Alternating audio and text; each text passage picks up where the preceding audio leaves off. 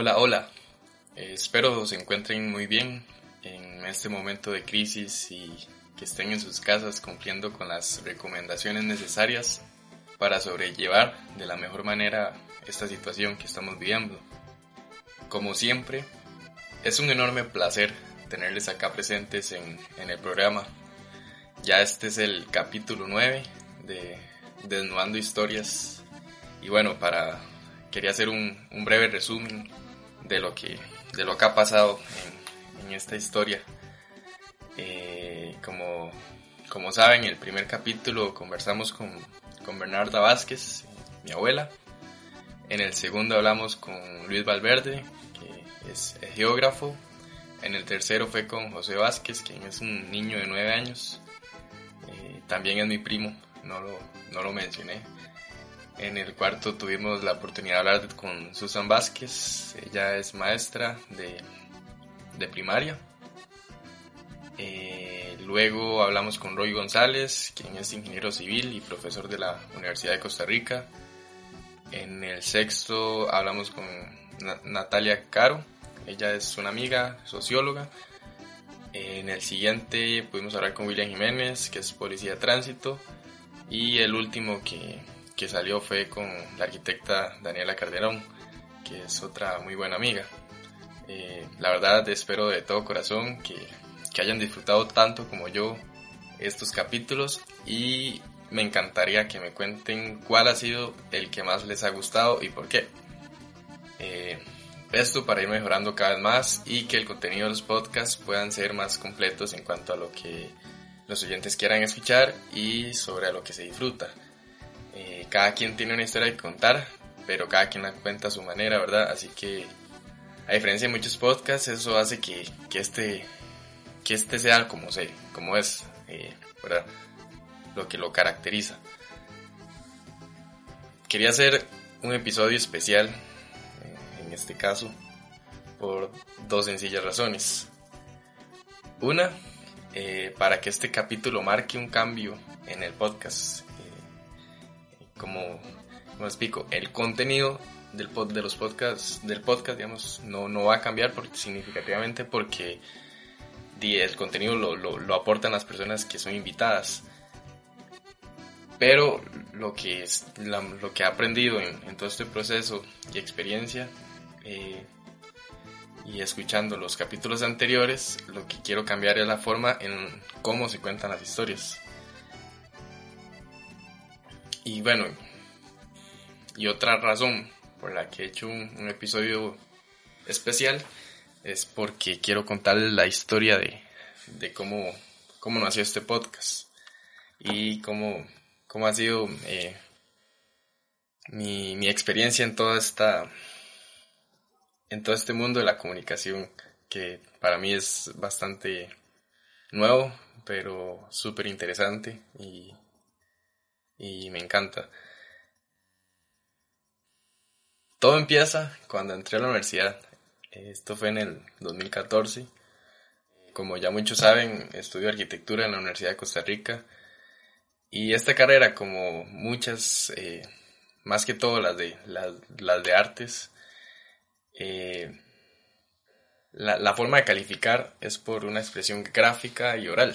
O sea, es como, más que todo, eh, en los cursos de mayor peso de, la, de la carrera, eh, no existe una manera de calificación, ya sea, digamos, un examen. Entonces hay que, la expresión gráfica es muy importante, pero también a la hora de, de exponer un, un proyecto o, o, poder conversar al profe, de, de, decirle lo que uno quiere con exactitud, es, es bastante complicado en, en, en, algunos casos, más cuando, cuando uno no lo preparan previamente para, para esto. Y, y bueno, no sé si a ustedes les haya pasado, pero por ejemplo, en, en mi colegio las, las exposiciones no eran como una gran parte, no eran de gran peso. Y bueno, cuando pasaba no, no era la gran cosa, uno nunca sentía una presión tan grande como, como, como en la universidad. Y, y bueno, eso, eso influye a que muchas veces uno no, no se cuenta que, que, hay un problema. en, en cuanto a la, la, expresión oral y comunicativa. Y, y bueno, y ya cuando uno llega a la universidad se lleva esa sorpresa que, bueno, como, como a muchos les, les habrá pasado, se imaginan, eh, es, es bastante aterradora cuando se vive en, ese momento. Y bueno, también, digamos, en todo este mundo hay, hay varios eh, tres tipos de personas, digamos. Las que no tienen este problema, que simplemente no les cuesta comunicarse, hablar, pararse frente de un, de un auditorio lleno de personas y hablan súper bien y no tienen ese problema. Hay otras personas que tienen este problema y lo saben que lo tienen. Entonces, ya ahí depende de esas personas si lo quieren cambiar, mejorar, o si les interesa o si no. Si pueden, si les vale. Y está la tercera persona, que es las personas que, que no saben que tienen ese problema y, y nunca se han afrontado a él. Entonces, por, por, por, mucha, por esa razón, digamos, no, no, saben que lo tienen o simplemente evitan a toda costa que les, que les acontezca algo así. Así que, que y por eso no, no saben que lo tienen, porque simplemente lo evitan. Como cuando uno está en, en una clase y el profe hace una pregunta, ¿verdad? Y, y uno sabe la respuesta, bueno, o cree saberla, y, y uno está cruzando los dedos para que no, no le diga, no le diga uno, o simplemente uno se queda callado, que le da vergüenza. Eh, para que me entienda, sabe, sabe lo feo que es esta situación. muchas veces el miedo es más sobre hacer el ridículo que, que el hablar, digamos, le tenemos más miedo al rechazo social o lo que el que dirán, lo que las personas piensan que, que el comunicarnos en sí. O sea, no, no, no, nos, no nos preocupa lo que vamos a decir, sino qué van a, qué van a pensar los demás de lo que, de lo que vamos a decir. Y esto es lo que genera también como que, la, que uno en la mente se, se trabe.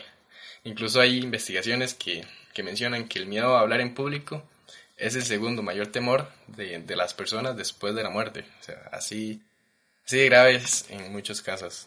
La gente que le, que, le tiene pavor a pararse enfrente de, de las personas a hablar. Bueno, así que, que para continuar, ¿verdad? Para no salirme de, este, de esta historia, eh, había una vez en, digamos que esto fue como el inicio, donde, donde descubrí esta vida. Y fue en Humanidades 2, fue en segundo semestre cuando entré a, la, a, la universidad. Tenía una profesora de comunicación, no decir el nombre, pero es una profesora muy famosa por sus, eh, por sus estragos y malestares que genera. Hay personas que la quieren mucho, hay otras personas que no la quieren tanto, pero bueno, eh, yo tuve la suerte de tener una clase con ella y, y resulta que ella tenía un, un ejercicio hasta que ahorita me parece interesante, inclusive lo, lo apruebo, digamos, en su, pero en su momento lo vi como lo peor del mundo. Eh, y era un, era un ejercicio que hasta tenía puntos que consistía en hacer una autopresentación de uno mismo, digamos, ya sea un hobby o un talento que uno tuviera, digamos. Había gente que si tocaba guitarra, iba a tocar guitarra, si cantaba, cantaba, si bailaba, bailaba. Y, bueno, yo en ese curso tenía una compañera de Arqui que eh, increíble para dibujar. Eh, entonces, yo, ella, ella ya había llevado el Humanidades 1 con, con, esa profe, así que yo fui y le pregunté, yo, hey, es que no, no, deme un consejo, no sé qué, no sé qué podría hacer para presentarme y tampoco quiero, quiero quedarle mal a la profe porque, porque bueno, y, eh, como era tan famosa, eh, imponen este, este miedo y respeto, ¿verdad? Así que esta compañera me dio la, la idea, como yo, yo estudio arquitectura, de, de hacer en la pizarra un dibujo, una perspectiva, ¿verdad? Y en su momento me pareció la mejor idea, yo dije, claro, esta es incluso yo, bueno, yo, toco guitarra y pensé en tocar guitarra, que no, no se me da tan mal, pero dije, no, eh, dibujar es algo más congruente con mi carrera. que más me representa. Y, dije, de fijo, lo voy a hacer. Y esto, ¿verdad? Me mando. Así que ya llegó el, momento. Eh, me paré con toda la confianza del mundo. Le pedí unos pilots a la, a la, profesora. Lo peor de todo es que esta era la primera vez en mi vida que yo agarraba un pilot para pintar una pizarra. Así de, de, ilógico era el asunto. Y yo dije, no, no, no hay problema. tampoco, tampoco soy malo dibujando. Así que me, me paré, agarré los pilots y bueno, me paré enfrente de los compañeros, todos se me quedaron súper atentos. Y yo dije, bueno, voy a hacer un, dibujo, eh, porque yo estudio arquitectura y bueno, y tenemos que dibujar mucho. Y, y empiezo yo a dibujar, me pongo frente a la pizarra y quedé totalmente congelado. Me recuerdo que me temblaban las manos, sudaba, yo decía, era, era un infierno ahí en, vida. Y yo decía, pero ¿qué, qué me está pasando? Como, imagínense en esa sensación de, de estar, de estar en donde uno no quiere estar, literal. Así que, que la profesora me, me agarró los pilots y prácticamente me dijo, va y se sienta. Y yo nunca había sentido tanta vergüenza en, mi vida, más que que era, era empezando un curso, una clase y, uno quiere generar una buena impresión, también eso genera eh, mucha presión. Y bueno, así que yo dije, bueno, la verdad es que no, no estoy preparado, la próxima vez practico, eh, esto, esto no va a volver a pasar, ignorémoslo. Y y lo ignoré. Así que, bueno, les cuento eh, esta otra historia que también me pasó eh, en otro curso. Ya seguido esto, fue como el siguiente semestre. Era un curso de historia y bueno, eh, me tocaba exponer sobre las siete maravillas del mundo. Eran, eran parejas, así que había como más seguridad y uno, no tiene esa presión tan individual. Y, y sinceramente, tanto mi compañero como yo estamos preparados con el tema, lo manejamos eh, bien, se podría decir. Y bueno, nos toca exponer, nos dividimos lo que hay que exponer cada uno. Mi compañero empieza exponiendo, hablando. Y, ya súper bien. Cuando me toca a mí, igual, la misma, la misma situación. Me, me recuerdo que tenía unas hojitas ahí en la mano para para leer si no me acordaba. Y me empezaron, empecé a temblar, empezó a temblarme la, la, mano, a sudarme las manos, eh, que congelado, tartamudeaba, vea, era como, como si me estuviera quemando de adentro para afuera. Y simplemente me recuerdo que vi, vi la cara del profesor todo decepcionado de mis compañeros y dije, bueno, eh, esto no es mío, esto no es para mí y yo no vuelvo a exponer. Y me cerré, yo dije, no, hasta aquí. Eh, no vuelvo a pasar. Pero bueno, ahí, ahí, ahí murió eh, eso. Que yo dije, no, yo no vuelvo a exponer esto. Voy a hacer todo lo posible para que, para que en mi vida no, no me tenga que, que, volver a pasar.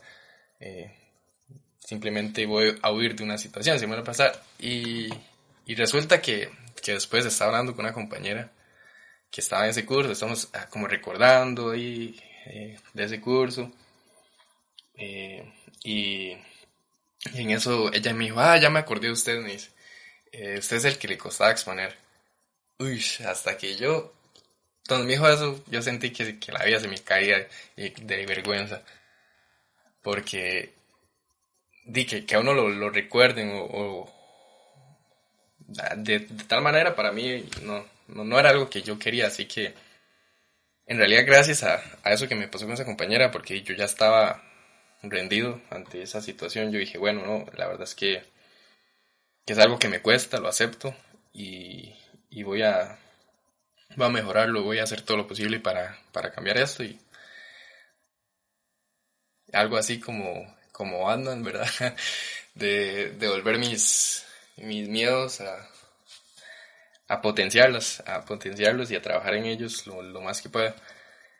Y, bueno, para, para que sepan, para que vean que no todo es negativo, eh, voy a contarles, eh, compartir un poco una positiva en respecto a, a, esto. Y es que como dos años después, eh, yo, yo ya había leído libros, había visto, muchos videos, eh, me recuerdo personas que yo identificaba que hablaban bien, les iba a preguntar cómo hacían. Y bueno, mucho eso era la práctica, que las personas que, que, mejor manejan algo es porque lo hacen mucho. Y, y bueno, tuve la oportunidad de ir a, de ir a Colombia, eh, con, gracias a, una ONG en la que estaba trabajando en ese momento y bueno, nos tocó ir a, Colombia a exponer y nos tocaba exponer sobre esa ONG. Así que yo dije, bueno, esta es mi oportunidad, aquí nadie me conoce, si hago el ridículo no importa. Eh, bueno, la, la, cuestión es mandarme así como, pues, esto lo manejo yo, este, el, el tema, bueno, son personas que uno está exponiendo sobre algo que uno maneja, digamos, esas personas están esperando a escuchar lo que uno sabe, digamos, porque uno tiene que, que cuestionarse o, o, cerrarse en qué que, van a pensar, en, en, si van a pensar mal o, que si es algo mal, o sea, es, es algo muy irrelevante porque al final de cuentas la información la maneja uno y esas personas están ahí para escucharlo. Así que, que me recuerdo que esta fue el, esta exposición fue como el, como el, como esto, se rompió la copa, digamos, el, yo dije, ah, esto fue que me, que me dijo a mí que sí se puede, me recuerdo que fue el, de lo que recuerdo ha sido las mejores exposiciones, que yo me he sentido en confianza, que, que hablé súper bien y que inclusive me lo, me lo, me lo habían hecho saber y se sintió bastante bien, digamos, poder, poder de, después de tanto, de tanta lucha, eh, y, complicaciones que tuve, eh, poder ver la luz, digamos, porque no, no significa que, sea experto, sea bueno, pero, significa que se puede. Y cómo transformar ese, ese miedo que, que en su momento era inexistente, que se volvió un problema bastante grande, a algo que podría manejar, inclusive algo con lo que me, me gustaría dedicarme. Y bueno, hay una, Hay una frase célebre de Maya Angelou que dice, la gente olvidará lo que dijiste, lo que hiciste, pero nunca olvidará cómo la hiciste sentir. Eh, por eso no, no, creo que hay que cerrarse pensando en si lo estaré haciendo bien o lo estaré haciendo mal, o en qué dirán, sino en cómo voy a hacer sentir a las personas que me están escuchando, que me, que me ven, siempre dar lo mejor de mí. Y bueno, es por eso que que nace el podcast Desnudando Historias. Eh, personalmente, a mí me encanta hablar con personas, con cualquier persona, escuchar sus historias, lo que me tengan que contar. Yo también soy de hablar mucho, así que siempre estoy contando mis historias y yo aprendo mucho, aprendo mucho de cada persona, no importa la persona que sea. Nunca importa, ¿verdad?, quién las cuenta, sino sino la, la, historia en sí, digamos, que uno puede aprender de, de las personas que, menos cree que puede y, y, que no importa la edad o la profesión, siempre, siempre hay algo interesante que contar, que compartir, o sea, todos, todos tenemos algo que, que compartir y, y bueno, la, al final de cuentas la idea de este capítulo es generar un cambio de, en la forma de contar las historias, de que calen más y bueno, y sean de, de mayor agrado. Así que, bueno, hasta aquí, hasta aquí el capítulo hoy y mis historias. Eh, espero les haya gustado. Si tienen algún comentario, queja, sugerencia, por favor, háganmelo saber. Y si, quieren contar sus historias, ¿por qué no, verdad? Eh, sepan que este espacio siempre, está, siempre estará abierto y disponible eh, para que tanto si las quieren contar a ustedes o si me mandan un correo, un mensaje con las historias y yo la cuento. Para mí sería un placer y un gusto, así que bueno, hasta acá. Eh, por favor, eh, en estos momentos de, de, lucha, quédense en sus casas, de, esta, de esta pandemia o, o, salimos todos juntos o nos obligan a hacerlo, ¿verdad? Porque nadie quiere que se alargue más ni que haya más bajas. Y bueno, hay que hacer caso y quedarse guardaditas y guardaditos, eh, que por un tiempo tampoco cae tan mal, ¿verdad? Recomiendo aprovechar este tiempo para autoconocerse, meditar y fortalecer las relaciones familiares y personales que, tengan. Eh, recuerden que esta pandemia no se trata de la sobrevivencia del más fuerte, se trata de la protección del más débil y esto se logra muy fácil quedándose en su casa. Y para matar el tiempo recomiendo la película El Hoyo. Y bueno, nos vemos pronto eh, contando nuevas historias y, y como siempre ha sido un gusto tenerles acá.